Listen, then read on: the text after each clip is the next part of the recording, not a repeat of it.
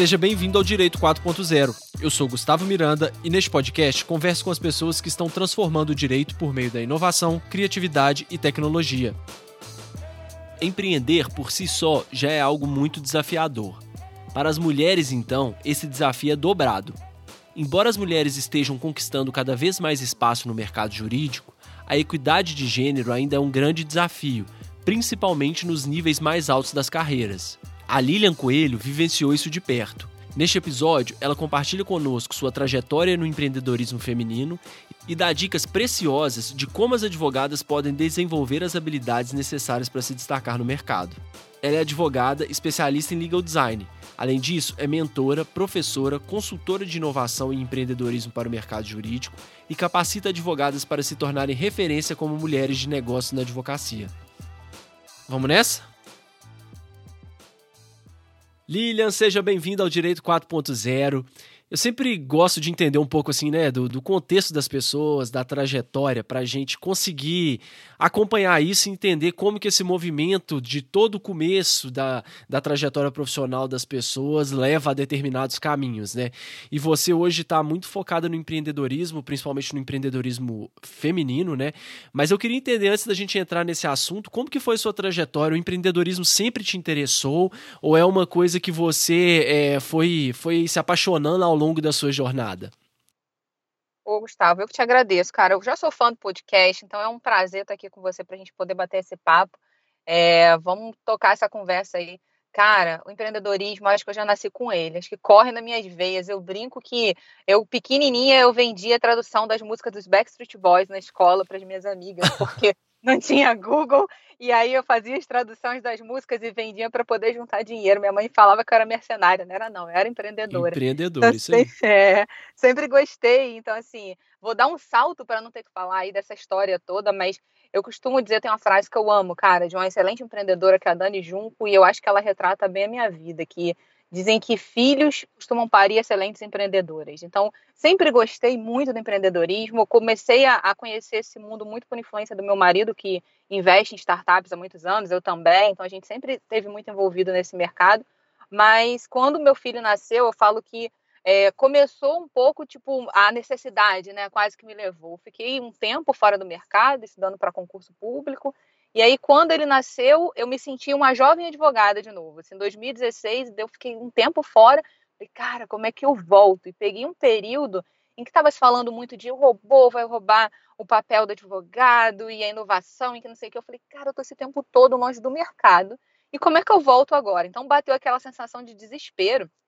E eu comecei a pensar em distribuir currículo, tentei escritório. Eu falei, gente, mas eu preciso tentar conciliar né, a minha vida pessoal com a vida profissional, falei, bom, vou para advocacia autônoma, né, que é muito mais fácil de tentar conciliar, mais fácil, né, entre aspas, mas é mais fácil de tentar conciliar. Só que eu sempre tive uma visão muito empreendedora, então assim, eu sempre olhei para todas as oportunidades na minha vida como um negócio. E eu não queria ter um escritório de advocacia, eu não queria advogar, é, eu nem gosto da palavra tradicional, mas acho ela muito didática. Então, assim, eu não queria advogar é, ah, só um escritório de advocacia. Não, assim, eu quis pegar todo o conhecimento que eu já tinha é, de, empreende de empreendedorismo, até do mercado de startups, tal. eu falei, vou tentar fazer o match, né? Vou tentar aplicar isso aqui. E foi quando eu me apaixonei pelo mundo de startups, como eu falei, muito por influência, porque a gente já investia em startups. Deixa eu ver como é que é esse negócio aqui, deixa eu ver como é que essas empresas funcionam. Fui estudar muito sobre o modelo de negócios deles e vi que muito daquilo que eles aplicam nas empresas, né? Lógica de você entender a gestão, finanças, empreendedorismo, marketing, eu poderia trazer isso para minha advocacia. Então foi assim que eu comecei a chegar nesse mundo, né? Mas eu falo que sim, foi a, a, muito por influência da um pós-maternidade que eu sempre tive uma prioridade muito grande na vida de tentar equilibrar vida pessoal com profissional. Então, foi assim que eu cheguei nesse mundo, mas de uma forma bem resumida. Legal, legal. Mas aí, beleza, você chegou e viu que, que precisava empreender aí como advogada mesmo, através do, né, advocacia autônoma, mas quais que foram os próximos passos? Daí até você conseguir é, dar o primeiro passo, assim? Então, aí eu comecei, como eu falei, eu gostei muito do mundo de startups. Eu falei, bom, vou começar a advogar para essa galera. Uhum. E comecei a estudar primeiro. É, Isso você falou 2000 e 2016, logo assim que meu filho nasceu. É, aí, início de 2017 foi quando eu comecei a, a entender um pouco mais sobre esse mercado, comecei a estudar. E aí eu falo que o meu primeiro passo foi, falei, bom, eu vou advogar para um determinado público. Então eu falo que é importante você escolher um nicho de atuação. Uhum. Você ser full service, você atirar para todos os lados, eu acho que isso é uma, uma realidade que está prestes a acabar. Né? Não digo acabar, mas se você quer ficar é, ter sua autoridade no mercado, se você quer crescer efetivamente na advocacia, cada vez mais você vai ter que se tornar um especialista, o que não significa que você não vá atuar em outras causas, mas você precisa ser reconhecido no mercado como um especialista. Não, e 2016, 2017 era assim, era o comecinho de se falar, em, acho que nem existia o termo ainda Lawtech, Legaltech, a gente nem usava, né? Era o comecinho desse movimento de algumas startups do mercado jurídico. Nem chamava startup, eu acho, assim, não chamava assim, né? A gente não não utilizava essa terminologia porque não era tão conhecida pra gente, né? Eram empresas, pequenas empresas de tecnologia que prestavam alguns serviços para escritórios, departamentos, né? É isso mesmo, Gustavo. A gente até falava, já, já existia né, o mundo das startups, dos unicórnios, mas o direito ele estava é. começando a descobrir que bicho é esse, o que, que é isso que está vindo aqui. Então eu decidi estudar um pouco mais e eu falei, bom, já que é novidade, eu não vou é, embarcar em algo que eu não conheço. Então meu primeiro passo foi entender o meu cliente. Quem é esse público? O que, é que eles precisam? Qual é a necessidade deles? Qual é a demanda? E eu falo que eu me infiltrei em todos os eventos que você imaginar de startups. Primeiro, todos gratuitos, porque eu não tinha dinheiro. Então, eu me inscrevi em todos os eventos online, aí catava evento gratuito, estava lá presencial. Eu falei, deixa eu chegar perto dessa galera. Então, isso, isso fez com que eu fosse estudar um pouco mais também sobre a experiência do usuário, né? sobre o UX. Porque, como que você melhora a jornada de um usuário de um determinado serviço? Acho que o direito nunca parou para pensar nisso. A gente sempre fez a advocacia como tem que ser, né? Aquele, aqueles padrões, aquelas tradições. Então eu comecei a ficar perto dessa galera, depois eu me instalei em alguns coworkings, fui trabalhar em coworking. Então eu trabalhava na mesma mesa que o startupeiro, que era o meu cliente. E aí eu, qual é o seu problema? Qual é a sua dor? Tá, alguns falam, cara, você é advogada mesmo. E eu ficava conversando, tomava café, batia papo e conversando para entender o que, que eles precisavam. Isso foi assim o primeiro passo. A primeira coisa que eu falei, o que, que essa galera está precisando? Que, que eles querem de um advogado. Oh, muito legal. Essa história, inclusive, ela só é, me faz lembrar de outras pessoas que já estiveram aqui e tiveram mais ou menos esse mesmo insight, sabe? Isso é que é legal, porque às vezes a pessoa fala assim: ah, eu vou advogar para startup. E aí acha que vai ficar sentada em frente a um computador e pesquisando e, e, e só fazendo post para Instagram, etc. Não a maioria das pessoas que tiveram sucesso nessa área levantaram, foram e participaram de eventos, mesmo que não tivesse nada a ver com direito. E isso é muito legal da, da, da sua história, né? De, de para entender esse seu futuro cliente, né? E o que, que você. Até uma curiosidade, quando você chegava nesses lugares, porque assim, você estava lá começando, imagino eu que não tinha serviço o tempo inteiro para você fazer, você não tinha que ficar fazendo contrato ou petição o tempo inteiro. Quando você estava nesses coworks, assim, o que, que você buscava conversar com essas pessoas sem ser? Porque tem esse esse limite também, né? Daquela pessoa que é a chata, que fica ah, o tempo inteiro, né? Querendo saber, puxando conversa, e a pessoa que tá ali inserida no ambiente, a gente sabe que em coworking isso é muito mais aberto e essa troca acontece de uma maneira muito mais fluida. Então, como que você abordava essas pessoas sem ser chata, assim? Olha, Gustavo, eu falei que a primeira, eu sempre digo que a primeira coisa, torne-se um deles. Eu sempre dou essa dica para todas as minhas alunas, mentoradas, que fala assim, a gente como advogada, a gente tem uma figura típica, né? Você pensa, fecha o olho pensando no advogado, é, é o, o, homem de terno, a mulher de terninho, aquela figura típica. Eu falei, então a primeira coisa, eu preciso ser um deles. Então a minha vestimenta já começou a ficar parecida com o do meu cliente. Eu estudo muito design thinking, então tem uma, uma uma, uma metodologia que a gente usa no design thinking que se chama mosca na parede, que é você estar no ambiente observando. Só que para você estar naquele ambiente e não, não destoar, você tem que parecer estar naquele ambiente. Uhum. Né? Vou falar, é o arquétipo do, da pessoa comum. Então eu me vestia como eles, ia para lá, e no início, cara, eu não me identificava como advogada, não. Pegava meu computador, sentava na minha mesinha, estava ali trabalhando e para entender o meu cliente, eu não chegava, ou então, sou advogado, tá aqui meu cartão, que nada. Então, assim, tem, os, os, principalmente coworkers, né, tem muitas áreas de descontração, que a galera fica ali e tal, para bater um papo, para conversar. Eu sentava do lado e começava a puxar papo sobre um assunto totalmente aleatório. Uhum. E conversando, tal, batendo aquele papo. Quando você via, tá tomando um café, aí você puxava, você vai puxando o fio da meada, quando você vê, você já tá falando, pô, mas tem advogado, cara, como é que é? O problema que você tá me contando aí, quem resolve isso pra você? Aí, sem querer, a pessoa já vai soltando tudo que ela não gosta no advogado. Começa assim, né?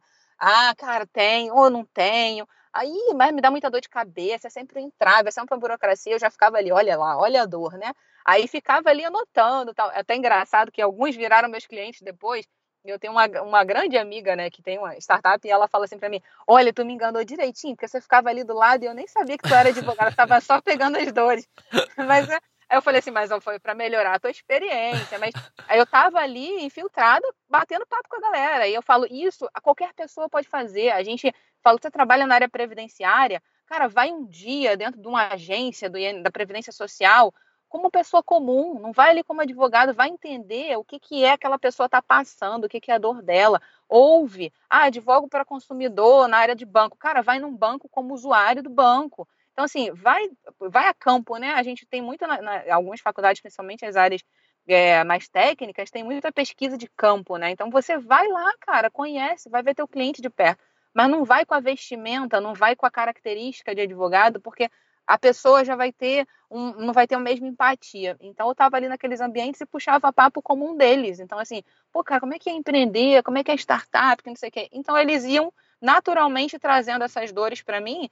Daqui a pouco eu ia lá, pegava meu caderninho, só anotava as duas. Aí eu sabia, ah, reclamou que o contrato que o advogado dele fez não entendeu nada. Ah, reclamou que. Demorou eh, demais é, para entregar. Demorou demais. Aí vai anotando a dor, né? Depois que você tem a dor, você busca a solução.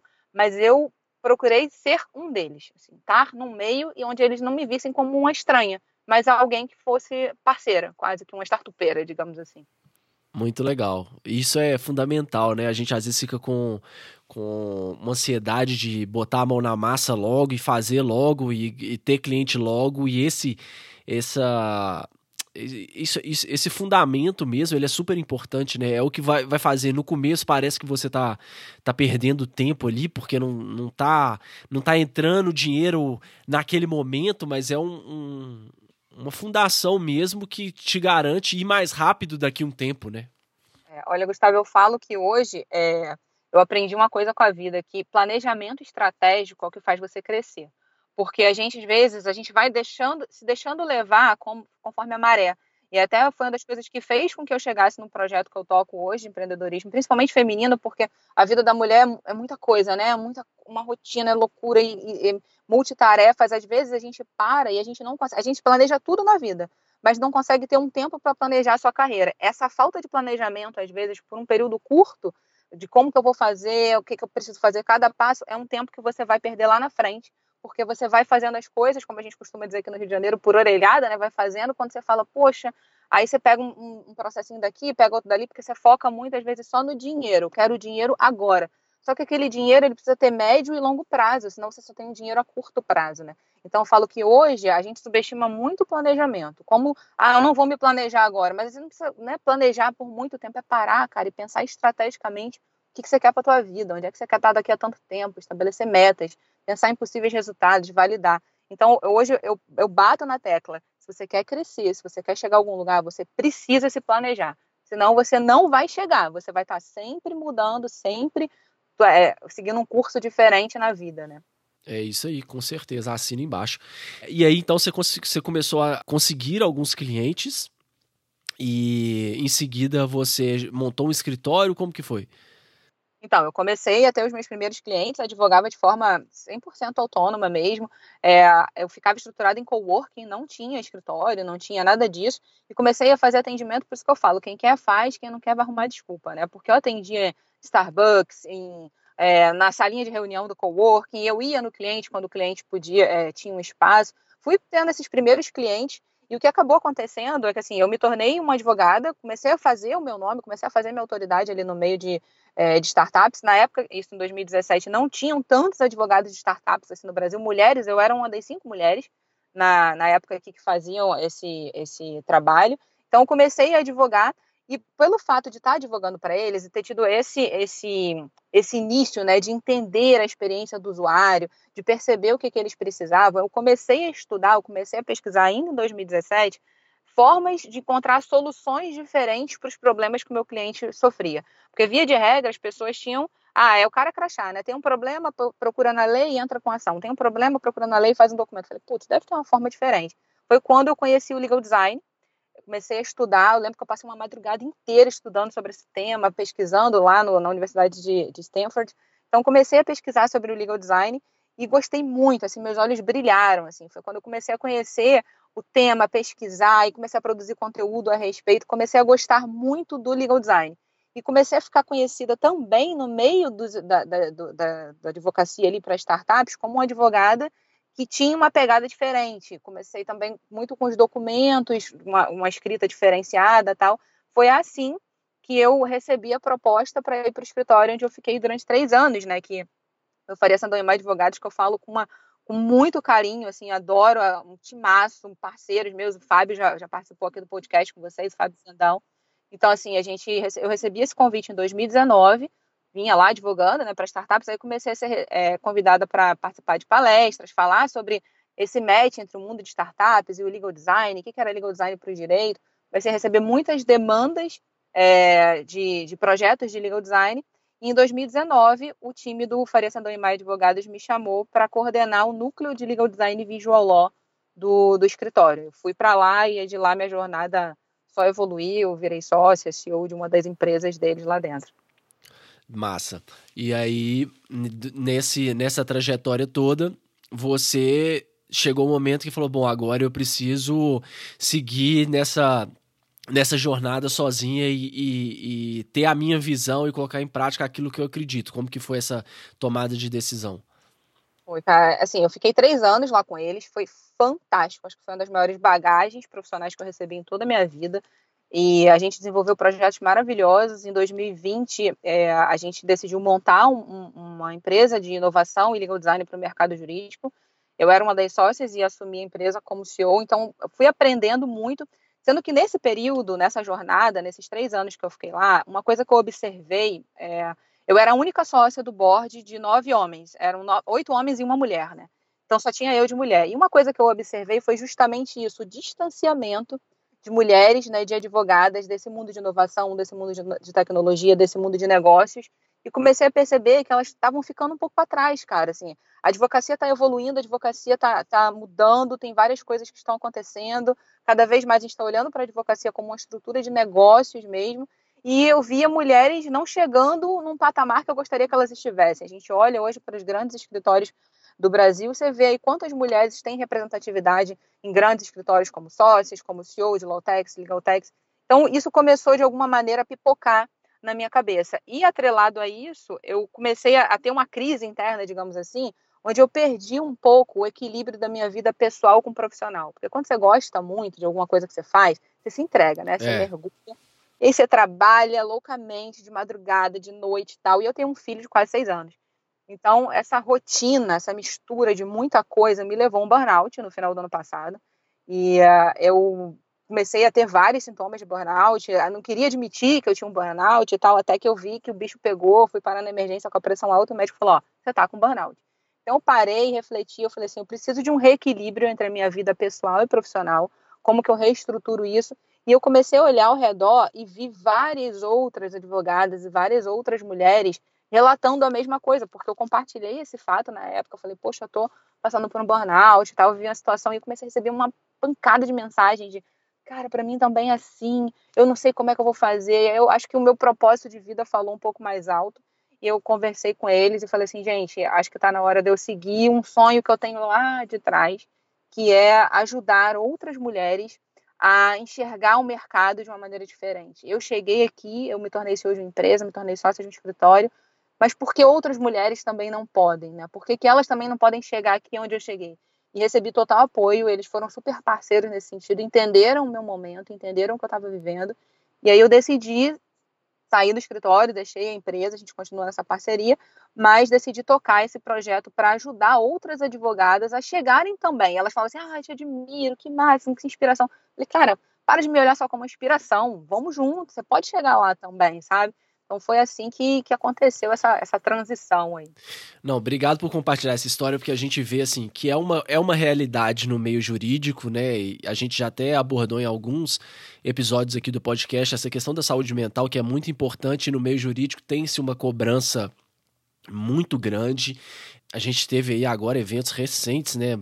Dramáticos de, de questões que, que a gente vê que a saúde mental ela não pode simplesmente ser deixada de lado e ficar em segundo plano e, ah, e essa cultura de quem sai do escritório mais tarde é a pessoa que vai ser promovida, que a gente sabe que acontece, advogados trabalhando à base de remédio, enfim, é uma realidade que a gente que a gente não, não, não dá mais para compactuar com ela, né? Então, assim, é muito legal você ter essa coragem de fazer esse movimento e, e, e, pensar, né? Falar, pô, não tá legal, eu preciso reestruturar, e é possível. Isso é que é legal também dessa fase que a gente está vivendo agora no direito, de que é possível eu buscar novos caminhos que até então antes não, não eram viáveis, né? Agora você consegue, você criou aí uma, uma trajetória, traçou essa trajetória, outras pessoas estão te vendo como inspiração, vão, você vai servir de exemplo e principalmente num tema que é tão delicado. Eu tenho aqui alguns dados do Centro de Estudo da Sociedade de Advogados e da Análise de Advocacia, que, eu, que provavelmente você deve ter acesso a esses dados aí também, mas eu fiquei bem chocado. Olha só, o número de advogados e advogadas é praticamente o mesmo, né? Sendo que em alguns estados o número de advogadas é até maior do que o de advogados. Mas quando você vai olhar, por exemplo, nos postos de comando dos escritórios, só 29% são ocupados por mulheres. Então você já começa a ver que tem que já tem um, um gap muito grande aí. É, mulher chefiando o departamento jurídico, o percentual em 2005 era de aproximadamente 15%. Agora, entre 2017 e 2020, ele já saltou de 38% para 45%. Ou seja, tá, tá crescendo ainda, né? A gente tá, tá chegando lá. E isso vai se repetindo também no Poder Judiciário, é a mesma coisa, né? A gente vê que quando o número de magistradas ele é maior, você tem ali 35,9% de magistradas, mas à medida que você vai subindo na hierarquia dos tribunais, por exemplo, as desembargadoras são só 23%. Quando a gente fala de ministras de tribunais superiores, são só 16%. Então é uma realidade que, independente do meio, a gente vê que ela vai vai se, se perpetuando, né? E eu estava até lendo um, um dos, do, uma das coisas que proporcionou essa esse aumento né, é, no número de magistradas, porque era muito menor do que isso, foi a questão da, a, de fazer a prova anônima. Então, a, a pessoa que estava avaliando não sabia se a pessoa que estava respondendo era um candidato do, é, do, sexo masculino ou feminino. Então, isso é, é, é muito triste, né? E aí a gente fica com algumas com, ainda com alguns pontos, né? É, mulher, quando quando está discutindo, está defendendo o cliente com um pouco mais de afinco, ela não é vista como o, o homem, né? Que o homem ele é um cara é, contundente, né? Ele é o cara é, explosivo. A advogada ela aí já vai para um termo mais pejorativo. A pessoa fala assim, nossa, que advogada briguenta, né? Que advogada descompensada. Então são essas coisas que hoje são uma realidade e como que a gente faz para mudar isso, né? Qual que é a sua visão hoje desse mercado jurídico diante desses números todos que eu compartilhei aqui com todo mundo para todo mundo ter essa noção do, da nossa realidade, a gente não ficar só nos achismos da vida. Qual que é a sua visão hoje sobre esse mercado jurídico, a visão feminina dele?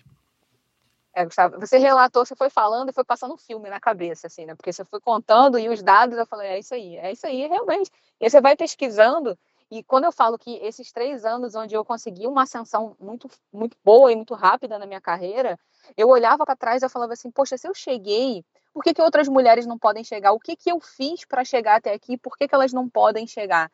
E aí eu comecei a fazer o mesmo exercício que eu fiz lá atrás, quando, quando meus, meus clientes startupeiros, né? Eu fui entender quem é essa mulher, né? Por que, que ela não está chegando, o que está acontecendo? E fui começar a conversar. Eu tive um projeto em 2019, que foi o Elas, um projeto onde eu criei para é, incentivar é, tecnologia para advogadas, né, para mulheres advogadas, porque eu tive que entender de tecnologia para o mundo de startups. Então, eu fazia muitos encontros, muitos meetups, né, foi a época dos meetups. E eu, muitos meetups presenciais, eu ouvia essas mulheres, eu conversava com elas. E é um pouco daquilo que você falou realmente, assim, o mercado tem uma visão diferenciada da advogada.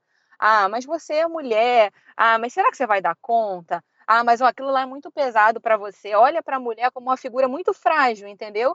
E eu, uma das coisas que eu falava, e eu vivi isso, tá, Gustavo? Eu passei durante um período da minha vida, eu, eu, eu, mudar, eu mudei até a minha vestimenta, eu senti, eu não fiquei masculinizada, mas eu senti que eu mudei até meu tom de voz para ficar um pouco mais, assim, mais pesada, digamos, para talvez impor respeito. Até que eu parei, eu falei, cara, não, eu sou eu e eu preciso continuar sendo eu.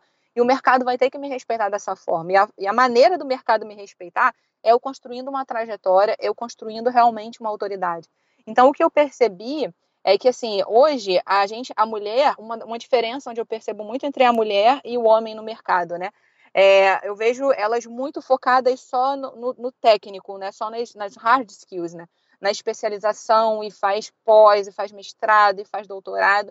E a, o destaque que está tendo no mercado hoje são das, das pessoas, né? Do profissional como um todo, seja homem ou mulher, que consegue desenvolver as habilidades de soft skills, né? Como que você melhora é, o teu networking, como que você vai desenvolver várias outras habilidades para você se destacar no mercado e você de fato se tornar uma mulher de negócios, uma mulher de fato empreendedora e não só a advogada que pega o caso e que cuida da, da causa, que cuida da ação. E trazer isso para a cabeça da mulher é um dos meus principais objetivos hoje, porque é muito difícil, com certeza, a vida da mulher. E aí é que eu posso falar de carteirinha, porque tenho filho pequeno, tenho marido, tenho casa para administrar. A vida da mulher tem sim suas peculiaridades, tem sim uma rotina diferenciada em relação à vida do homem, o que não quer dizer que a vida do homem é mais fácil, porque meu marido é tão parceiro em casa e cuida do meu filho, ajuda, mas quem tem filho, principalmente, demanda, a criança demanda demais da mãe, cara. E aí você tem que ficar vir à madrugada e, e sair do trabalho. Então tudo isso acaba sendo uma, eu falo assim, um obstáculo para que elas falam assim, falem, ah, mas eu não tenho tempo para isso. Ah, mas eu não consigo fazer tal coisa. Ah, mas eu não. Outra coisa que eu mapeei também: mulheres não gostam de. Na, sua grande maioria, não gostam de números, né? Até fiz um post recente no meu, no meu Instagram onde falava assim: é, ah, eu fiz direito porque eu não gosto de matemática. Eu escuto muito isso. Para com isso, a gente precisa começar a entender de números, a gente precisa começar a entender dos bastidores do nosso escritório, das finanças, de gestão. Então, tem certos conhecimentos que eu percebo que não foi passado lá na faculdade para ninguém, nem para homens, nem para mulheres, né, para a faculdade de direito como um todo. E quando a gente chega no mercado de trabalho, os homens acabam se interessando por determinadas temáticas, por determinados assuntos que fazem com que eles cresçam um pouco mais rápido do que as mulheres, por exemplo. Porque para você crescer um escritório de advocacia, para você alavancar um negócio, uma empresa, o que quer que seja, você precisa de conhecimentos e de determinadas habilidades que vão além do técnico que vão além do conhecimento basicamente jurídico. E foi basicamente o que eu fiz lá em 2016. Quando eu decidi transformar minha carreira e eu parei para planejar onde eu gostaria de estar, eu sempre falo que eu saí de mãe desempregada a CEO de uma empresa. Em um ano eu mudei a minha carreira. Eu brinco com os meninos lá do Faria Sandaima Advogados que quando eu comecei esse planejamento, eu falei assim: a minha meta é chegar próxima deles, porque esses caras, para mim, são um exemplo. Hoje eles são que têm nome mais, é, o melhor nome assim de advocacia para startups no mercado.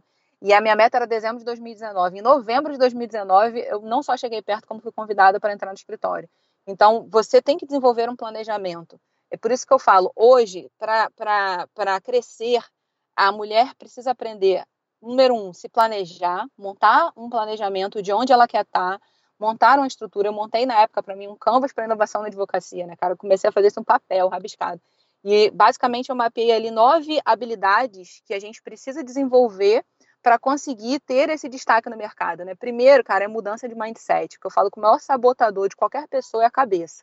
Muitas das coisas a gente não consegue alcançar, não está nas nossas mãos, mas está na nossa cabeça. E mulher, especificamente, eu posso falar por, por mim, a gente se cobra demais, demais, demais, se cobra na imagem, como é que vai aparecer num, numa live, é porque não fez a unha, é porque o cabelo não tá normal, isso é da, isso é da, da fisiologia feminina. Então a gente se cobra demais, a gente tem um medo muito grande de cobrança, de do que o outro vai pensar, de como que eu vou fazer, ah, mas será que ela vai me julgar? É, quando eu tive esse projeto feminino, né, de mulheres na tecnologia, eu fiz uma camiseta que era assim: advoga direito, advogadas, tecnologia e sororidade, né? Sororidade é essa união entre mulheres, né, para se ajudar. E uma coisa que eu percebi é que as mulheres não se uniam tanto quanto os homens se unem para se ajudar, para desenvolver essas habilidades. Então, eu falei assim: a gente precisa começar a mudar isso na nossa cabeça. A tua colega não é a tua concorrente, ela pode ser a tua parceira. Como que você vai enxergar uma habilidade que ela tem e vai somar com a habilidade que você tem para chegar lá? Mas isso é uma mudança de mindset. Como que você muda isso, né? O legal design é uma outra habilidade que eu acho hoje fundamental que é, todo mundo tem que desenvolver. Você tem que começar a olhar como que você vai oferecer o seu serviço jurídico, quem é a pessoa que está do lado de lá que vai receber o serviço jurídico. É tudo isso que eu contei aqui da minha trajetória com startups, né? Conheça o teu usuário, é, pense em novas ideias, experimente coisas novas, não fique só no, no básico. É, networking, como que você faz uma boa rede de parceiros, porque uma dor muito característica que eu escuto é assim, ah, é, tá bom, eu vou, eu vou me especializar em determinada área, né? Como que eu faço para ganhar dinheiro? E, e, as contas vão chegando e é uma preocupação muito grande, né? Eu tenho que pagar e, e que pagar os boletos. Então, fácil, defina, falo, defina um nicho de, de especialização, aonde você quer trabalhar e faça uma boa rede de networking. Então, como que eu fiz, por exemplo? Eu defini que eu queria ser especialista, referência no mercado em direito para startups. Mas você acha que só pintava a causa de direito de startups na minha mão? Óbvio que não. Vai chegar um amigo e falar assim: vem cá, meu celular quebrou, você faz essa demanda aqui no Jack? Aí vem um parente e fala: cá, você pode meu divórcio? Vão surgindo essas outras causas. Se você, desculpa, se você se deixa levar e vai pegando essas outras causas, você perde o seu foco. Mas você também não pode deixar que essa oportunidade que apareceu de pintar uma grana para você, você deixe de ganhar esse dinheiro. Então, o que, que eu falo? Faça uma boa rede de networking, tenha uma lista de parceiros, onde você vai conversar com essas pessoas que são advogados da sua confiança e você vai indicar. O caso chegou para você, você vai ter uma parceria. Eu tinha vários amigos parceiros que são parceiros até hoje. Chegava um caso de família, eu indicava para uma amiga que era da área de família e eu era comissionada. Vou te interromper nesse ponto, que esse ponto é muito interessante. Eu acho que é um dos pontos mais que geram mais conflitos, assim. É saber essa, essa linha tênue entre, poxa, eu quero ser um advogado para startup, tudo bem. Mas ao mesmo tempo é o que você falou, tá chegando aqui a, a conta da internet, a conta do aluguel, estão chegando. Como eu consigo focar no meu nicho mas ao mesmo tempo pagar as minhas contas. E você já deu uma, uma ótima dica. Vamos criar uma rede, um network, e de novo, esse, network não se faz só sentado na frente do computador, você tem que sair, você tem que estar no mercado, você tem que participar das coisas que estão acontecendo, mas, mas ao mesmo tempo também dá aquela coisa de tipo, nossa, eu tô, não é possível, se eu for comissionado eu vou ganhar só um percentual, se eu fizer isso aqui, eu vou gastar um, dois dias e vou receber integral, mas é aquela coisa que que a princípio você está olhando, está te dando uma, um, um, aporte financeiro bom, mas está atrasando o seu planejamento, né? Como que você lidava com essa, com essa balança, assim? Foi por isso que eu falei que é uma questão é de, é de mindset mesmo, sabe? Você tem que, você tem que virar a chavinha e aí eu falo que a outra, outra habilidade, né, que vai ajudar você a trabalhar isso, eu fui começar a estudar sobre metodologia ágil, né? Então você começar a implementar, como é que eu vou implementar agilidade no meu planejamento estratégico para eu não surtar? Eu falo que se você tem planos sem, sem prazo, é, você vai procrastinar. Então, assim, eu fiz um planejamento. Em quanto tempo eu quero alcançar determinada coisa? Em quanto tempo eu quero chegar naquele resultado que eu estipulei? Porque se você não estipula um tempo, você realmente vai se deixar levar. Então, você estipulou um prazo. Ó, eu tenho seis meses para poder alcançar determinada situação. Se em seis meses a situação não mudar, eu vou revisar, eu vou pensar, eu vou ver como é que eu faço, eu vou ver como é que eu penso uma outra estratégia. E a gente tem que estabelecer meta, metas curtas, metas médias e metas longas. As metas curtas, eu falo que são as metas para pagar conta. Então, você tem que pensar estrategicamente o que, que você vai fazer. Bom, eu vou ter uma rede de parceiros que vai trazer uma grana aqui para mim durante um tempo numa comissão, de alguma maneira. Ah, será que eu não posso fazer um curso? Gente, hoje eu falo que o que mais falta, o que mais tem na internet é a oportunidade de você ganhar dinheiro, né? Eu estudo muito marketing digital, é, gosto muito do tema e eu falo que hoje você pode vender um curso na internet, cara. Você cria um curso, coloca lá numa plataforma, tá vendendo. Ah, mas o que que eu vou, o que que eu vou compartilhar? Ah, mas eu não sei nada. Eu falo assim, olha, na dúvida, faz, faz o seguinte exercício. Olha para o teu eu de cinco anos atrás. Há cinco anos atrás, o que que você evoluiu? O que que você aprendeu? Se lá atrás, de cinco anos para cá, você aprendeu alguma coisa, então tem pessoas que estão cinco anos atrás de você que gostariam de aprender contigo. E eu ouvi uma dica também muito boa para isso, que é assim: pensa no que, que as pessoas mais te procuram. Elas te procuram para você fazer o quê? Resolver o quê? Aquilo ali te dá uma boa pista, um direcionamento muito bom do que, que as pessoas te enxergam que você é bom em, em determinada coisa, né?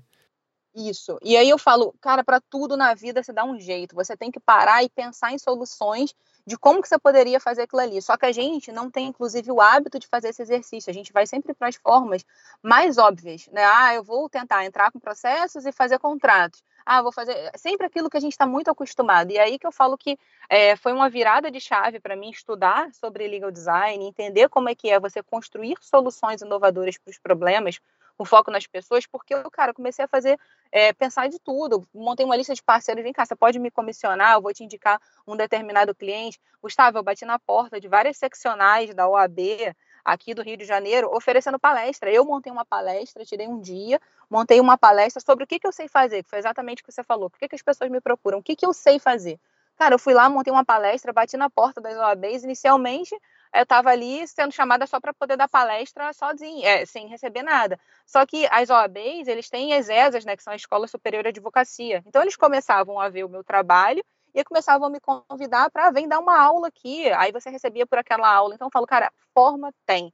O problema é que a gente está muito acostumado a fazer da, da, da, maneira tradicional. E assim, não tem que ter vergonha. Eu falo que vergonha é não ter dinheiro para pagar suas contas, mas assim, ir em busca de soluções dá para ser. Então, eu falo que hoje o, o conhecimento que a gente tem é uma grande arma para a gente ganhar dinheiro, é uma grande oportunidade para você ganhar dinheiro, porque vai ter sempre alguém que não sabe a mesma coisa que você e que está disposto a aprender.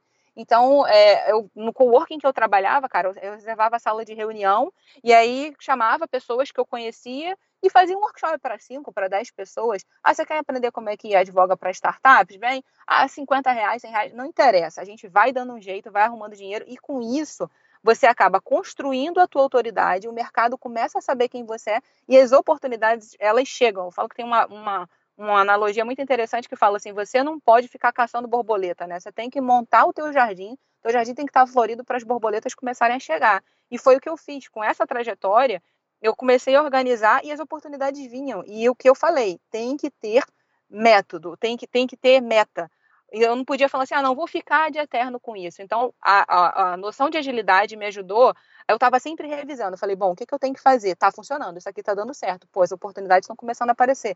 Então, de tanto em tanto tempo, eu criava as minhas prioridades eu executava e eu reavaliava para ver se aquilo estava funcionando. É a lei de Parkinson. O, que, o tempo que você tem para fazer uma tarefa é o tempo que você vai gastar para fazer. Não tem jeito. Se você estabelecer que você precisa de seis meses, você vai gastar seis meses. Se você estabelecer que precisa de um, você vai gastar um. A gente sempre dá um jeito, né? Quem nunca ficou aí na última hora fazendo uma coisa e entregou, né? Então, é, é, é isso é, é é, é, fato. A gente é advogado, a gente vive de prazo. É. Como é que a gente consegue cumprir o prazo do cliente e não consegue cumprir um prazo de planejamento para tua carreira? Por isso que eu falo que tudo é uma mudança. Porque a gente não se leva a sério. Não, isso, Gustavo, é isso.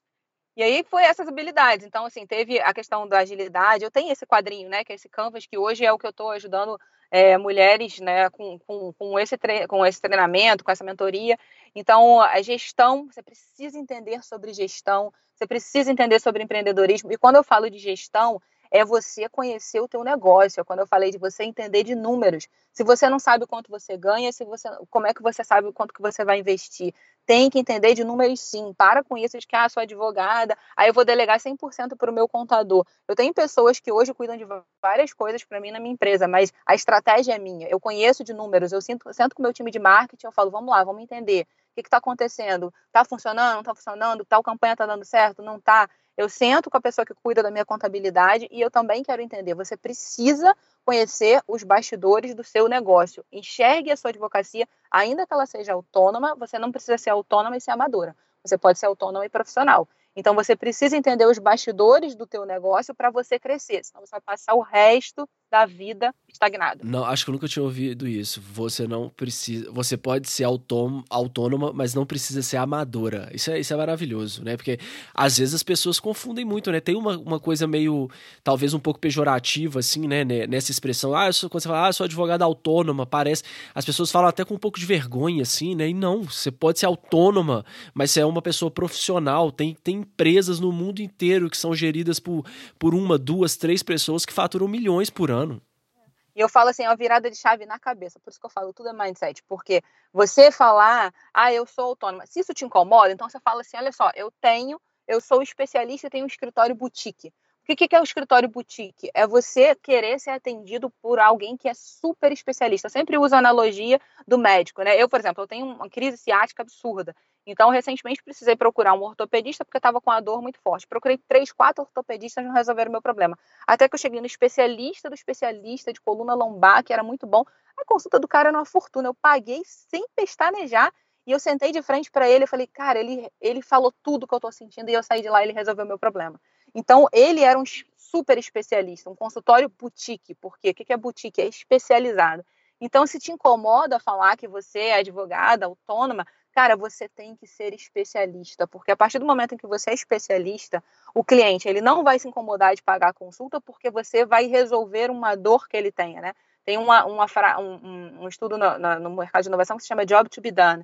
Qual a tarefa que você resolve para o seu cliente? Que dor que você resolve? Então, você é só mais um na fila do pão. Então, assim, que dor que você resolve? Se você é especialista, aquele cliente vai querer ser atendido pela Lilian Coelho e não é pelo escritório é, com 50, com 100, com 200 é. funcionários. Então, você pode ser autônoma, mas você não precisa ser amadora, você tem que ser profissional. E o profissionalismo precisa estar no teu planejamento precisa estar na tua gestão, você precisa entender de números, você precisa entender como que você vai estruturar aquilo ali, financeiramente falando, quais são os seus gastos, quais são os recursos, parar de misturar pessoa física com pessoa jurídica. Então, são conhecimentos que eu, eu fui estudar sobre finanças, sobre contabilidade, para poder crescer. Os meninos lá do escritório brincavam comigo, falam, Lília, tem hora que a gente esquece que tu é mulher. Eu falei, vocês estão falando errado. Eu sou mulher, sim, mas eu entendo tanto de negócios quanto entendo de vocês, quanto vocês entendem. A gente brincava muito com isso cuidar do teu marketing jurídico, hoje a gente não pode mais subestimar isso, não pode, não pode. Hoje a gente está no Google, né, cara? A gente está nas redes sociais, as pessoas precisam saber quem é você, onde você está. A gente busca a nossa dor no Google. Então, é, como que a gente pode fazer isso de uma maneira sem violar o nosso código de ética, né? Um marketing de conteúdo é, qualificado, educativo. Então, tudo isso é importante. E por fim, eu falo que é a tecnologia. A gente, eu falo que a gente hoje que precisa ficar muito claro, né, principalmente para as mulheres, eu estou falando muito de todas essas habilidades, para que as mulheres enxerguem isso como algo que vai fazer com que elas consigam crescer, a gente faz o inverso. A gente procura a tecnologia sem saber qual o problema que ela é. vai resolver. Uhum. Quando você sabe aonde está a tua dor, quando você sabe o que o teu cliente está precisando, cara, minha falha, pô, eu já faço um excelente marketing jurídico, eu já tenho um, um já faço um networking maneiro, eu já entendo, putz, mas eu sou péssima em gestão e o meu escritório é uma bagunça, eu não consigo organizar nada, então você vai buscar um software para gerir o teu escritório. Então a tecnologia, eu falo que ela tem que estar tá no guarda-chuva disso tudo, porque ela tem que vir como algo que vai te ajudar a resolver alguma coisa para otimizar o seu tempo, para você ganhar agilidade, para a, a, a, tecnologia, meu marido usa uma expressão que eu gosto muito, né? Ele fala que tecnologia é como o cinto do Batman. Ele fala assim, o Batman é o único super-herói que ele não tem um superpoder, mas ele tem um cinto cheio de ferramentas é. que vão te ajudar a alavancar alguma coisa. Então fala assim, a tecnologia é o teu cinto do Batman. Cara, eu tenho um problema tal, mas eu tenho aqui uma ferramenta, eu tenho aqui uma plataforma, eu tenho aqui um software, eu tenho alguma coisa que são, são as low techs, as legal techs, que você vai buscar no mercado para te ajudar. Então, isso tudo é algo que eu, hoje eu aprendi, eu estudei. Você fala lá em 2016 sabia isso tudo? Que nada, cara, sabia nada disso. Eu fui estudar, eu aprendi com a prática, eu aprendi gerindo empresa, eu aprendi é, gerindo escritório. Então, isso tudo eu aprendi na prática. E eu falei assim, cara, por que, que outras mulheres não estão fazendo isso aí também? Por que, que não tem outras advogadas se destacando no mercado? E o mercado, quando ele vê que uma mulher, ela desenvolveu todas essas habilidades, ele fala, cara, ela é diferente. Ela é diferente e eu quero ela aqui junto comigo. Então, fala assim, para de pedir ao mercado. O mercado tem que pedir para você. Então, faz a tua trajetória e faz o teu nome no mercado. E eu falo muito assim, faça o teu nome e o teu sobrenome, porque ninguém é insubstituível. Não existem pessoas insubstituíveis. Então, amanhã ou depois, se você está num departamento jurídico, você é mandado embora, você está no escritório de advocacia e não deu certo, você precisa pular fora. A tua trajetória já foi construída e aquilo ali é o teu acervo para você se, re, eh, se reerguer e você construir a tua advocacia de forma autônoma, profissional.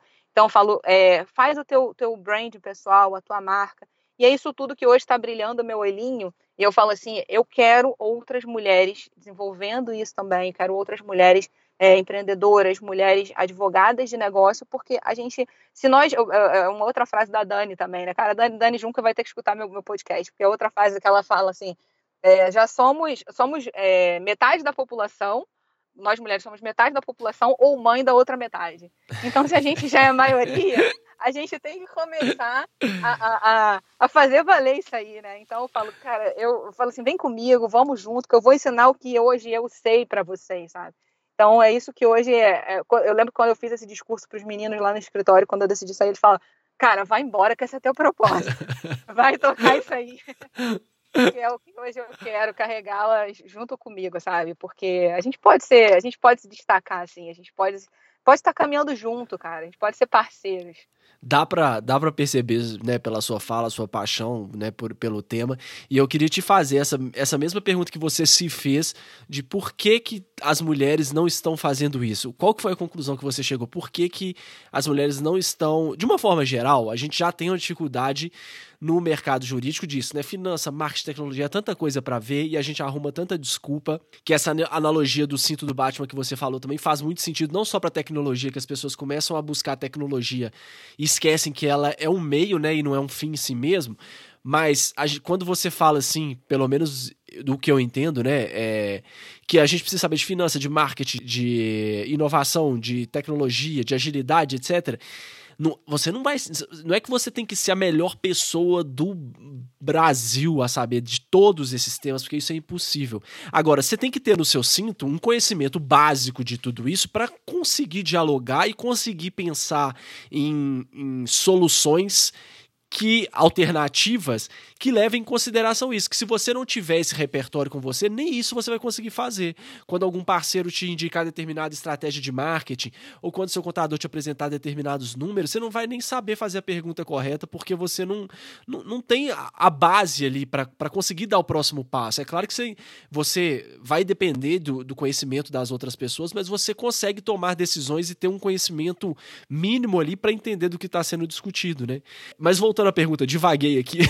É, por que, qual que foi a conclusão que você chegou? Por que, que as mulheres não estão fazendo isso? O que está impedindo as mulheres? Olha, Gustavo, eu, eu, vou agora eu vou me lançar aqui. Pode ser que eu esteja falando algo absurdo daqui a um tempo você vai falar. As mulheres vão falar assim, não era nada disso. Você falou lá no podcast. Duas coisas. Uma, a primeira delas é medo. Medo, medo que eu tive. Eu tive, eu tive esse medo em 2016 quando eu decidi mudar e falar assim, cara, eu vou advogar para startups. Eu lembro que eu comentei isso com a minha mãe, foi muito engraçado. Eu cheguei para minha mãe, minha mãe falou assim, eu falei, mãe, eu preciso voltar para o mercado. Cara, eu não posso ficar mais dependente do meu marido, eu não posso me sentir mais um inútil. E eu, eu tenho uma pessoa que carreira para mim é muito importante, sabe? Trabalho é muito importante para mim. Então eu estava me sentindo mal, assim. Eu falei, eu não posso ser só mãe do Felipe. Eu estava sendo vista como a mãe do Felipe. Uhum. Então eu lembro que eu fui ter esse papo com a minha mãe. E aí minha mãe, tá, minha filha, mas e aí? Você vai voltar? O que, que você vai fazer? Aí eu falei, mãe, eu decidi me especializar para startups. Minha mãe, o que, garota? O que, que é isso? Aí minha mãe, minha filha, não arruma ideia, vai fazer o que todo mundo faz, minha filha. Vai fazer direito, vai fazer divórcio, assim, vai fazer Nossa. ação. Minha filha, você tá arrumando ideia, tá inventando moda. Aí eu, hoje eu brinco, né, que eu viro para ela e falo assim, mãe, você quase matou meu sonho. Você não pode fazer isso, assim. Aí ela, ela, não, mas eu tava te incentivando. Eu falei, não tava me incentivando, não, mas é normal, cara. E se você chega num, num, num, no teu meio ali, no teu meio familiar, algumas coisas, e o pessoal fala, cara, tá arrumando moda, vai estudar isso aí, faz, tá funcionando faz do jeito que sempre fez, não inventa Ela moda. Ela não, não, é o seu público, né? Isso é que às vezes a gente vai para as pessoas mais próximas da gente para tentar validar uma ideia, mas às vezes essas pessoas mais próximas não são o seu cliente, não são o seu público, e eles vão dar o palpite deles na maior boa vontade, né? Com, com a maior, né? Igual o caso da sua mãe. É claro que ela, ela tava ali, era preocupada, falou: olha, você tem agora despesa, você tem um filho e tal, tava preocupada ali com a sua questão financeira, mas ela não entende, ela não sabe, ela não estudou, ela não fez essa pesquisa toda que você fez ela não tem esse contexto para conseguir dar uma opinião que seja assim, que você possa levar eu não quero falar levar a sério, é claro que você tem que levar a sério, mas que você possa levar como, como uma verdade absoluta, vamos dizer assim, né? É. Porque ela é mãe, né? Então, assim, ou mãe, marido, amigo, que às vezes não é daquele mercado ali, ele vai estar. Tá, ele tem a visão tradicional, normal do mercado. Então, ele vai te dar um conselho com base no senso comum. E aí, esses medos, cara, eles permeiam a cabeça da gente. A gente fica de madrugada pensando, é, meu Deus, mas o que eu tô arrumando? É, mas eu tenho um filho pequeno, aí tem casa, tem boleto, tem não sei o que pra pagar. Como é a que eu lata de nã é caríssima. É, ô, Gustavo, nem te conta. Então, assim, bate um desespero. O medo, o medo é algo muito forte, mas eu falo que medo, ele, você tem duas formas de encarar o medo, né? Ou você é, faz com que ele te paralise e você fala, cara, eu não vou seguir adiante, ou ele tem que ser uma tua adrenalina para tu usar aquilo ali e, e, ir adiante. Então, assim, eu falo que hoje a gente precisa, eu falo, cara, a mulher é corajosa para muita coisa, mas muita coisa. Eu falo que a gente sente dor como qualquer outra, é. homem não aguenta. Eu tenho filho e marido. Então, assim, quando estão resfriados, estão lá prostrados é na isso. cama. Eu resfriado, estou trabalhando, estou dirigindo, estou fazendo tudo. Então, eu falo assim, a gente tem é força para muita coisa. A gente precisa botar essa força para nossa pra nossa eh, carreira profissional também, sabe? Então assim, o medo eu acho que é o que mais dificulta. Então eu passei por isso, então eu sei o que que é essa dor, essa vontade de desistir, é, o medo de ser julgada e, e, como eu falei, mulher, mulher é um bicho estranho, mulher julga a outra porque ah, porque tá fazendo de tal jeito. Então é muito medo, muito medo. Acho que o medo é o principal e eu acho que hoje também está faltando, e foi um dos motivos que me fez é, tomar a decisão né, de fazer essa mudança, é, inspirações, inspirações, referências, né? Mulheres referências hoje dentro do mercado jurídico é, que chegaram nesse patamar. Então, assim, a gente vê muitas advogadas, mas quantas advogadas, como é a pesquisa que você. É, aí eu vou falar operadoras do direito, né? Eu não vou falar nem advogadas, mas aí que a gente olha para magistrados, desembargadoras, é, defensoras, advogadas, operadoras do direito como um todo, que literalmente se destacam é, com todas essas habilidades. Você fala, caramba, desculpa a expressão, que mulher foda, né? Que advogada foda. Ela chegou ali e que máximo. A gente vê esses ícones em várias outras áreas, eu tenho minhas referências, as minhas ídolas que eu olho e falo assim, cara, olha aquela mulher, olha que referência, né? Então você olha para esses ícones e você fala, você tem um espelhamento, né? Você faz aquele espelhamento, modelagem, né? Mas hoje eu acho que falta um pouco dessas referências dentro do direito para você olhar e você falar assim, caramba, é, se ela chegou, posso chegar. Então foi um pouco do que, que eu decidi tomar essa decisão, porque eu falei assim, cara, minha trajetória ninguém me deu nada. Assim, eu não ganhei, eu não tenho. Eu, na, eu sou nascida e criada numa área extremamente, numa região extremamente humilde aqui do Rio de Janeiro, que é a Baixada Fluminense. Não tenho ninguém jurista na minha família, não tem padrinho, tem uma trajetória super é, difícil. Não vou ficar aqui chorando pitangas, mas fiquei um tempo longe do mercado, tive filho, e, cara, eu não cheguei, eu não consegui. O que, que eu fiz? Então, pô, dá, conseguir, você também consegue. Eu não entendia nada de tecnologia, eu não entendia nada de finanças, eu não entendia nada de gestão tudo, todas essas habilidades que eu falei para você aqui, cara, eu aprendi. E eu, eu falei, eu dei um salto na minha trajetória de 2016 para cá, nem nem tanto tempo assim. Então, assim, a idade do meu filho, eu consegui fazer isso tudo com um filho pequeno. Então, se essas referências começarem é, a surgir para essas mulheres, eu acho que a gente vai conseguir encorajar e diminuir um pouco desse medo, porque são referências reais. Não é a diferença 6 em 7 que a gente vê lá, que você vai, mostra e tal, não sei o que, e conseguir, e é o carro. E... Não, cara, amiga, olha só, deixa eu te falar o que, que acontece, deixa eu te dizer o que, que funciona e o que, que não funciona. Você vai fazer desse jeito, você vai fazer dessa forma. Então, acho que falta um pouco disso, sabe? É, a gente aprender a vencer esses medos internos, e isso é super normal. Eu acho que isso, inclusive, é uma das coisas que eu até acrescentei depois lá nesse meu canvas, né? É o equilíbrio entre vida profissional e pessoal, e quando eu falo vida pessoal, você tem um equilíbrio também na sua saúde física e na sua saúde mental. Você precisa estar bem com você mesma para você conseguir alcançar isso. E isso aqui não é papo de é, coach, nada disso, nem é neurociência, cara. Assim, você precisa estar com a sua mente boa e com a sua saúde física boa também. Porque quando eu tive o burnout, é, eu, eu, quase caí, cara. Assim, quase fui tombada, porque é, a minha saúde estava no ralo, eu estava com, com, a pressão alta, estava com dor na coluna. Então, assim, se a gente não cuida do nosso corpo, a gente não tem negócio nenhum que se sustente, porque, como eu falei, ninguém é substituível. Você vai estar lá tocando né, todos os seus planos e, de repente, teu corpo não aguenta e vai te parar. E a tua mente também tem que estar boa. Então, a gente não pode subestimar isso, a gente tem que começar a pensar em formas de cuidar da mente, cuidar do corpo, pra, porque isso automaticamente vai te gerando uma autoconfiança e você vai acreditando mais em você, sabe? Então, você vai vencendo esses medos. Então, acho que é, vencer esses medos, é, acho que isso é o maior, e começar a ter referências, mulheres que realmente inspirem. Então, é, foi muito bacana quando eu tomei essa decisão e eu recebi esse apoio, né, digamos assim, do, dos meus amigos, meus parceiros, meus sócios na época, porque eles falaram assim: pô, cara, tu chegou, então vai lá, segue tua trajetória, começa a ser uma referência e crie outras mulheres também. Então, por isso que eu brinco hoje que eu falo assim, cara, eu quero vocês junto comigo. Não adianta eu chegar de novo lá em cima e sozinha, porque a gente vai continuar sem mudar esse cenário.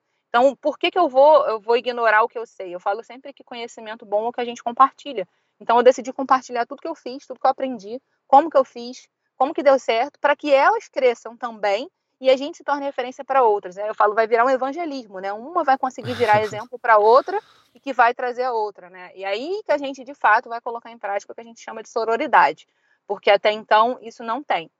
Então esse virou meu propósito de vida hoje. Eu falei assim, não, eu quero outras mulheres comigo. E eu sou eu sou ousada, assim, eu sou eu estabeleço metas muito agressivas para minha carreira. E eu saí, essa mudança toda aconteceu em maio, agora desse ano, em maio de 2022. E eu estabeleci que em maio de 2023, é, algumas metas eu já tenho que ter alcançado. Então, eu estou na luta aí para que isso realmente é, dê certo. estou muito feliz com o retorno que eu estou tendo de várias mulheres, e aí você começa a ouvir, né? Eu comecei a fazer esse trabalho, comecei a fazer, divulgar conteúdo, fazer lives e, e fazer encontros, e elas chegam e elas por isso que eu tô te falando, né, que posso estar errada nas conclusões que eu cheguei, mas elas chegam para mim quando começam a conversar e falam assim, é, realmente eu tenho muito medo. Ah, poxa, eu já tô, tenho, tenho, tô de um jeito, né, já tem ali uma certa, entre aspas, estabilidade, pô, mudar tudo. Ai, dá medo, né? Você não vai mudar tudo, cara. Foi o que você falou, você não precisa saber tudo de tudo, mas você tem que ter uma noção de alguma coisa. Então, eu ouço elas falarem que estão com medo e que também falam assim, poxa, obrigada, muito obrigada por você estar tá fazendo esse trabalho, porque você está me inspirando, você está me dando coragem, é, eu estou vendo que você conseguiu, aí você compartilha algo que deu certo e eu vou lá e faço também. Então, eu acho que a partir do momento que a gente começar a ter essas mulheres referências, é, a gente vai conseguir encorajar. E aí elas vão perder um pouco esse medo, vão chegar lá também. Quando você fala, né, dessa primeira vez em que você acabou de ter o seu filho, e aí você partiu para um outro para um, uma outra vertente e especializar em advogado para startup que era uma coisa totalmente diferente inesperada. Você não tinha ali um, um, um escritório pronto você estava fazendo uma ruptura mas era uma ruptura mais de, de linha de pensamento e de estratégia. E aí nessa segunda guinada aí da sua carreira você já estava com né você era CEO de uma empresa você era sócia de um escritório sócia dessa empresa também que você era CEO enfim. Aí você tinha mais coisas construídas já e aí entra também a questão financeira, né? Pô, bom, eu vou sair daqui, mas ao mesmo tempo, imagino eu que isso deve ter tido um impacto financeiro na sua vida também. É mais uma decisão que eu vou ter que tomar. É, o, agora o filho já tá mais velho, já tem escola para pagar, já tem outras questões aí que você precisa lidar com isso. O que, que passou pela sua cabeça, assim, para as mulheres que estão ouvindo isso aqui entenderem também, porque muitas vão estar também no escritório, muitas vão estar trabalhando dentro de um, de um departamento jurídico, de uma empresa, enfim, vão estar até às vezes com. É, dentro de um cargo público e estão totalmente insatisfeitas. O que, que passou na sua cabeça? O que, o que, que você pensou para falar, não, por mais que eu perca aqui, eu vou ficar um período é, com, com uma questão financeira um pouco menor, mas é uma coisa que eu consigo me manter e no médio prazo eu sei que eu consigo retomar com esses novos projetos. Que, que, qual que foi o seu racional assim para a tomada dessa decisão? É por isso que eu falo, é, retomo o que eu falei lá no início do, do podcast, né? Planejar eu falo que não, não, você não pode ser kamikaze. Ai, hoje eu acordei e decidi. Cara, vamos ser realistas? Não vai. Não vai. Se hoje acordei com propósito e vou chegar lá e vou pedir demissão e vou. Pelo amor de Deus, aí você quer se matar. É porque, infelizmente, essa é uma visão que muita gente vende, né? Assim, nas redes sociais parece que é, é muito assim, mas a gente vê que na, na vida real não acontece desse jeito. Você não pode ser louco. Não, é igual o povo fala assim, ah, porque eu trabalho na praia, trabalho em qualquer lugar. Mentira, tu trabalha, tu trabalha na praia? tu vai sentar, botar o computador de frente pro Maiva. Você faz coisas pontuais, num café, num, num, num, lugar muito barulhento. A nossa profissão exige foco. Então, eu, tava, eu fiz uma live esses dias em que eu estava falando sobre escritório digital. Eu falei, você precisa de uma, uma, estrutura mínima. Então, vamos parar de vender sonho que não existe, gente. Isso é um, um compromisso que eu fiz comigo. Quando eu decidi tomar essa decisão, eu falei assim, eu vou parar de vender coisa que não existe, vou para o mundo real. Né? Tem até um perfil que eu gosto muito que é a Startup da Real, que mostra os bastidores ali do que, que é o mercado empreendedor de fato. Não, não são só flores, é difícil. Não vem nessa de que, ah, porque eu vou começar a trabalhar em alguma coisa que eu gosto, nunca mais vou trabalhar. Vai trabalhar pra caraca. Empreender não é simples. Mas eu falo tudo é planejamento. Então, para de ser kamikaze. E, ah, porque eu não tô satisfeita, amanhã eu vou largar. Vai largar e viver de quê? De brisa? Não, tem que pagar conta. Então, eu falo assim, tem que ter planejamento, cara. Faça as coisas de uma maneira. Eu falo, quem não tem estratégia não cresce na vida. Então, seja estratégica. A gente tem que começar, eu falo aí, meu marido fica pau da vida comigo. Eu falo assim, a gente tem que começar a pensar como homem. Porque homem Ixi. é muito mais lógico. E, assim, eu tenho um filho pequeno e eu vejo isso, né? A gente estimula isso nas crianças desde, desde pequenininho, assim, quais os brinquedos que você dá para os meninos? São é. brinquedos muito mais lógicos de raciocínio e os brinquedos das meninas são é, boneca para cuidar, que não sei o que. Eu não estou falando que a gente não deve fazer isso, mas a gente precisa estimular as duas coisas nos dois. Sim. Essas habilidades precisam ser desenvolvidas em ambos. O meu filho tem, tem fogãozinho para cozinhar, tem, tem casinha, tem brinquedo, tem robô, tem tudo. A gente precisa começar a fazer isso, é uma construção desde a infância. Então, assim, a gente precisa começar estimular isso para que a gente é, haja de forma estratégica, a gente precisa ser lógica. Então, ah, eu estou insatisfeita, eu quero mudar alguma coisa. Ou você, às vezes, não está insatisfeita, você está no seu escritório, está no escritório, você é associada de um escritório, você está bem, você está feliz, mas você quer crescer ali dentro. Então, assim, dentro do escritório que a gente era só a gente tinha várias advogadas associadas. E eu falava muito isso para elas. Eu falava assim, quando a gente fazia reuniões, eu falava assim: você quer crescer aqui dentro? Então me mostra que você tem potencial. E você pode ser muito boa, você pode ser um excelente advogado associado, mas você vai ser uma autoridade dentro daquele escritório que você está trabalhando, porque você vai ser uma referência em um tema, onde vão falar assim, cara, danou, se fulana não está aqui, eu não tenho outra para colocar no lugar, porque ela é muito boa. Então você precisa ser uma referência em alguma coisa, não importa onde você esteja, dentro de um, de um departamento jurídico, dentro de, uma, de um, um escritório, no seu é, como associada, porque, assim, empreender não é só você criar uma empresa, você criar um escritório. Você pode trazer ideias empreendedoras para o ambiente em que você está. E você vai começar a somar com aquelas pessoas que estão ali com você e você vai, você vai ser vista de uma forma diferenciada. E isso, cara, é automático. Eu, eu sou exemplo disso. Eu entrei no escritório, fui convidada para coordenar um núcleo e, e os meninos começaram a ver as minhas habilidades, começaram a ver que eu pô, trazia ideias, eu trazia insights. De repente eu fui convidada para ser sócia. Depois eu fui convidada para ser sócia de uma empresa que, que a gente montou e virei CEO. As oportunidades vão chegando. Então, assim, você não precisa só, ah, a partir de hoje eu estou insatisfeita, vou sair, vou montar meu escritório. Se onde você está você gosta, o que, que você pode melhorar naquilo ali? Então eu falo, para de ser kamikaze, ah, eu vou sair e aí todo mundo está falando que eu vou fazer tal. Não, olha para você, veja a tua, tua, realidade, onde que você quer chegar, o que, que você quer fazer e se planeje. Não vai fazer as coisas da noite para o dia. Ah, a partir de amanhã eu estou insatisfeita e eu vou pedir demissão. Vai, tem, tem reserva? Você juntou um dinheiro? Você se planejou? Você quer o quê? Você vai chegar aonde? Qual o teu objetivo? Então eu falo, quando você vai criar um planejamento que você está insatisfeito, em algum, insatisfeito com alguma coisa, foi um pouco do que eu fiz. Eu tirei um período e não foi muito tempo, sei lá, um mês, um mês e pouco, um mês e pouco eu parei e eu, eu me organizei, eu me planejei, eu falei assim, o que, que eu quero fazer, onde é que eu quero chegar? Porque quem, quem, é, quem não sabe onde, onde quer chegar, né, qualquer caminho serve. Então, assim, se você não se planeja, eu vou ser especialista em quê? Quais são os cursos que eu vou fazer? Ah, quanto eu tenho de reserva? Quanto tempo isso aqui vai durar? Isso aqui me sustenta por quanto tempo? Ah, eu tenho uma rede de apoio? Será que eu tenho um marido, um pai, um amigo, alguém que pode me ajudar? Isso tudo tem que estar no teu planejamento. E o maior, maior é por isso que eu falo, você tem que usar, tem que ser lógica, tem que ser estratégica. O maior erro que eu vejo, né, em muitas mentorias que eu dou, é se deixa levar muito pela emoção. E mulher é muito emo emotiva, né? A gente precisa deixar o nosso lado racional falar um pouco mais alto também. Não haja só pela emoção, haja também pela razão.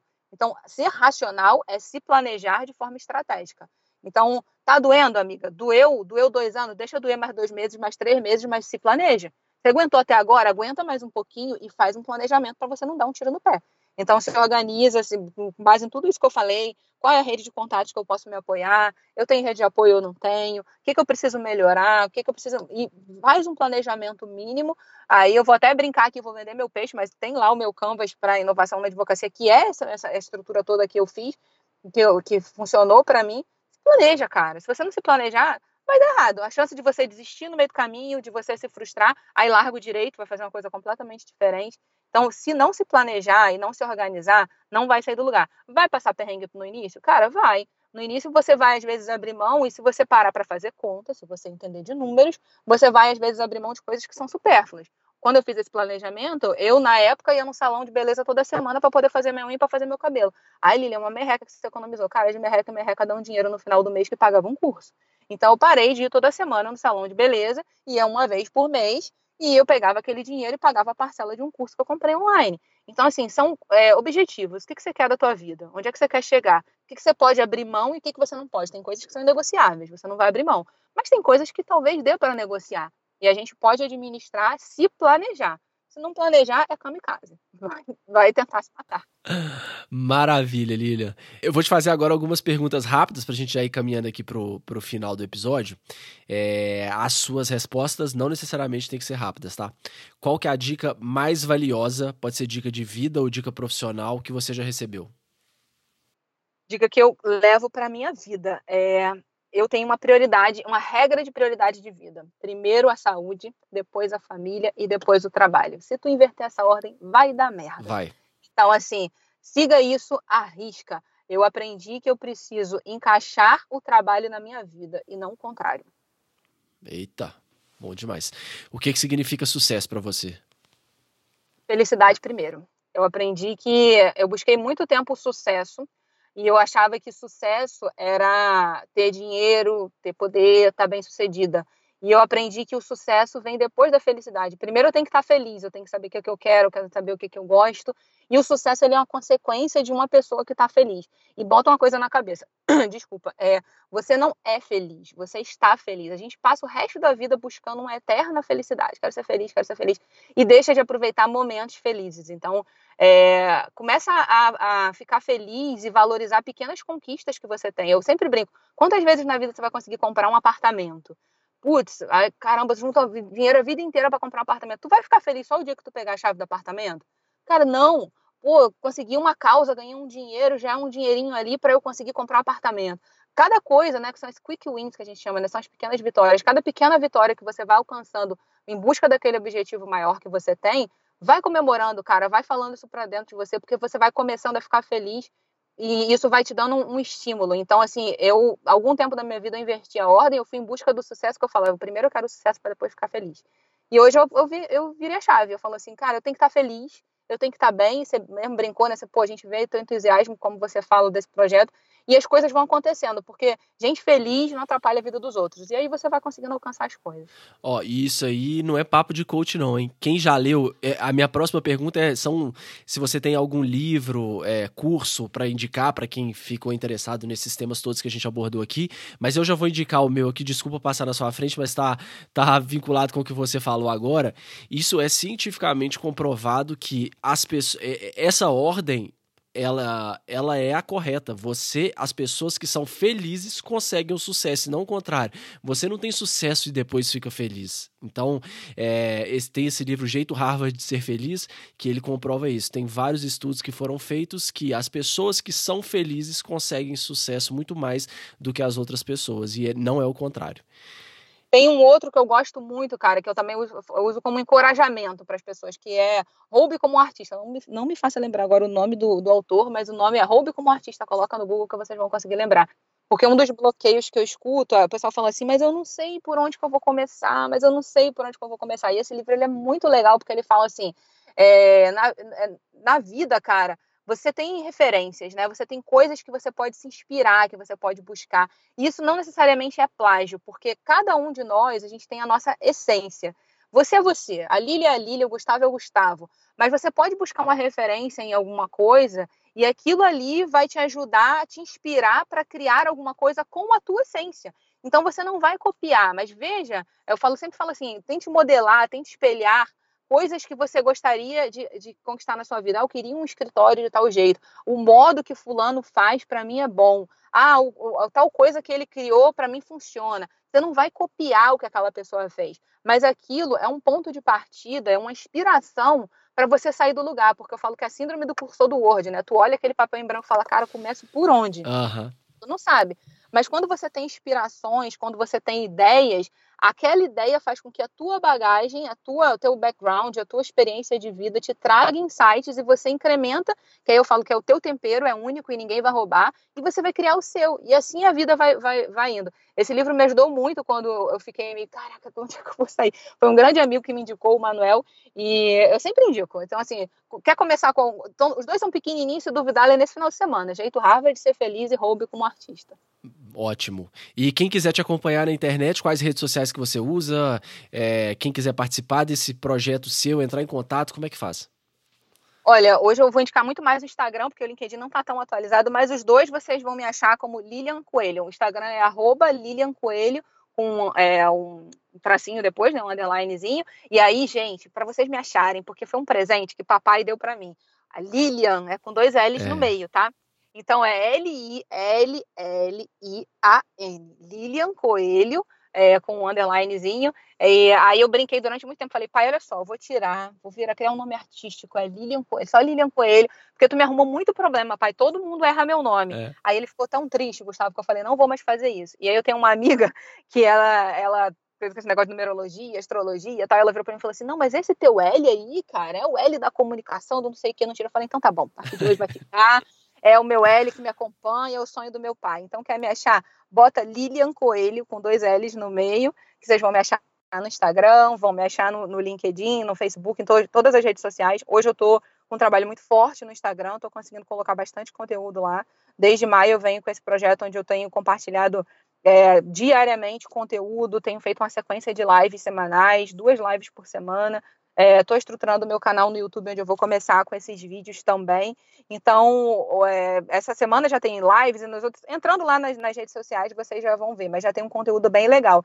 E eu falo que o meu maior canal é o direct. Me chama no direct do Instagram que eu respondo. Meu marido fica doidinho comigo. Eu durmo uma hora da manhã respondendo mensagem no direct. Mas eu falo que não é, é terapia. É terapia para mim e para quem está recebendo a mensagem do lado de lá.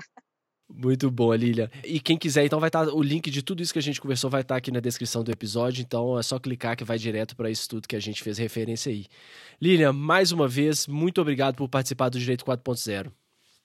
Poxa, eu que agradeço. Olha que papo gostoso. A gente ficou aqui batendo esse papo um tempão e eu nem vi a hora passar, né? Muito bom, cara. Assim, obrigada pela oportunidade mais uma vez. Eu, eu adoro teu podcast. Eu acho que ele, ele consegue chegar é, em uma galera que precisa ouvir esses insights que a gente está falando aqui. Eu acompanho há muito tempo, sei desse timaço que você já chamou aqui. E é bom, é, é bom demais a gente ter iniciativas, né? Porque eu falo podcast, cara, o podcast me ajudou muito, porque é, eu, eu ouço muito podcast, né? Eu sou viciada. Então, eu falo que a gente tem muito tempo que a gente, que a gente desperdiça, que a gente poderia estar tá ali com um fonezinho no ouvido e tem muito conteúdo bom por aí, né? Então, bota ali, eu fico escutando. Eu morava longe, né, do escritório, então eu pegava muito trânsito, uma hora, uma hora e pouca no carro ali. Cara, como o podcast me ajuda, como me ajuda. E eu tenho lá um, um, um, uma seleção muito boa de fonte né, qualificada. Então, parabéns mais uma vez aí pelo teu trabalho. Espero que, que eu tenha conseguido despertar insights. Eu falo, se eu conseguir é, no final desse podcast aqui, desse papo que a gente teve, despertar algum insight, uma fagulhazinha ali em alguma advogada, eu um advogado também que ouviu e fala, putz, deixa eu rever tudo isso que ela falou aqui, deixa eu conseguir mudar alguma coisa, minha missão de vida já vai ter sido cumprida. Então já está muito bom. Muito obrigada, assim, parabéns mais uma vez pelo trabalho e conte comigo aí por que precisar. Muito obrigado, Lilian. Obrigado mesmo. E, assim, eu tenho certeza que, que você impactou, porque para mim foi impactante. Eu tive vários insights aqui, muita coisa legal. E é, é, muito, é muito bom a gente poder também ver o outro lado, né? Ver as coisas que às vezes não são ditas e a gente passa, né? Aquela coisa que a gente até conversou, passa no dia a dia sem perceber, como se fosse uma coisa normal, como se tivesse que ser assim e não é. Então, tem, tem mercado para todo mundo e a gente consegue melhorar muito o nosso mercado se a gente é, conseguir agregar mais pessoas e, e tudo isso que você falou é para crescer, né? Para expandir, é para tornar o cliente é, ter uma prestação de serviço melhor. A gente, nós sermos advogados melhores. Então, parabéns aí pelo seu trabalho. Eu que agradeço. Obrigada, Gustavo. Um abraço aí para todo mundo que estiver ouvindo o podcast. Portas abertas. Quem precisar tirar dúvidas, é só entrar em contato comigo. Obrigado. Para você não perder nenhum dos nossos próximos episódios, siga o Direito 4.0 no seu player favorito. Siga o nosso Instagram, que é Direito 4.0 Podcast. E também estamos no LinkedIn. É só procurar Direito 4.0 Podcast. Até o próximo episódio, pessoal.